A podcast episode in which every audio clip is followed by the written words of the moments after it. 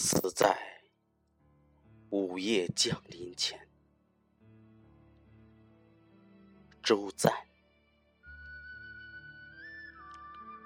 这里是车站，是出发和抵达之所。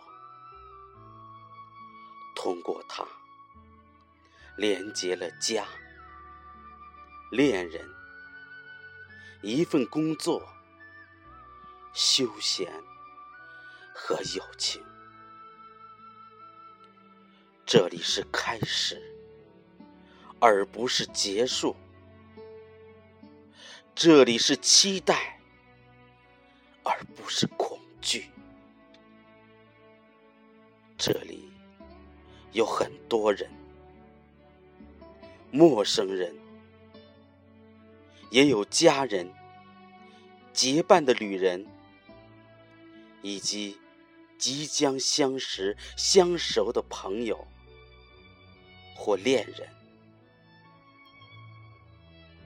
这里人们带着行李，那些他们认为属于自己的一小部分必要之物：干净的内衣裤、折叠整齐的衬衫。包在塑料袋里的鞋子，挤在箱子里，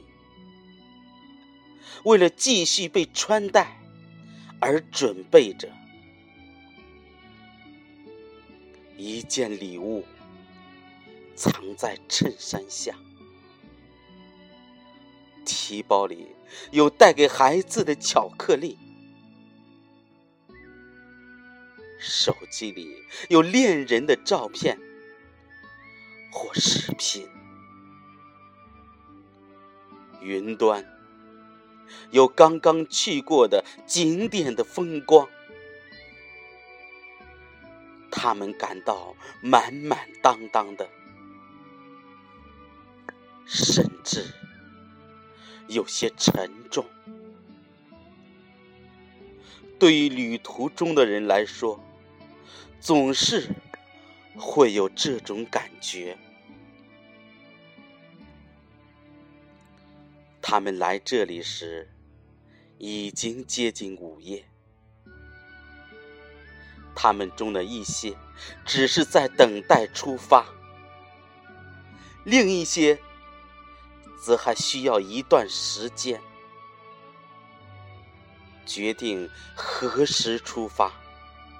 哪条路线更合适？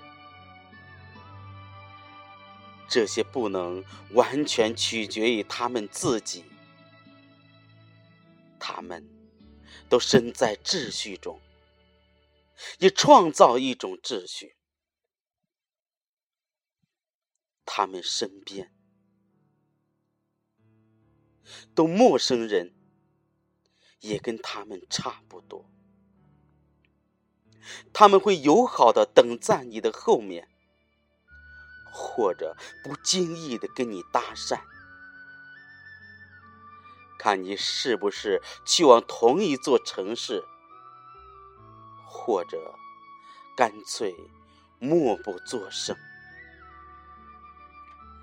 仅仅表示他们认可自己等待的处境。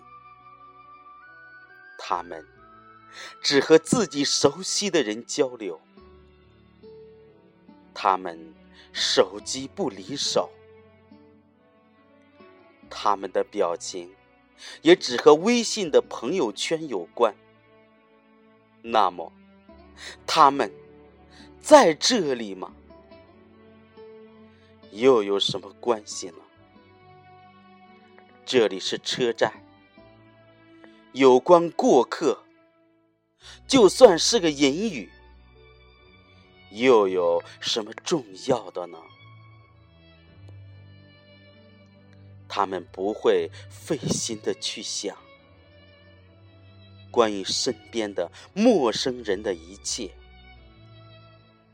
关于他们有多陌生或疏离的根源，不会联想到那种莫名的恶意。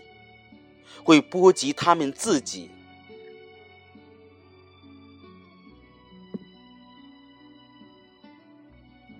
当砍刀离他们的身体只有一毫米，他们也不会认为是来自仇恨。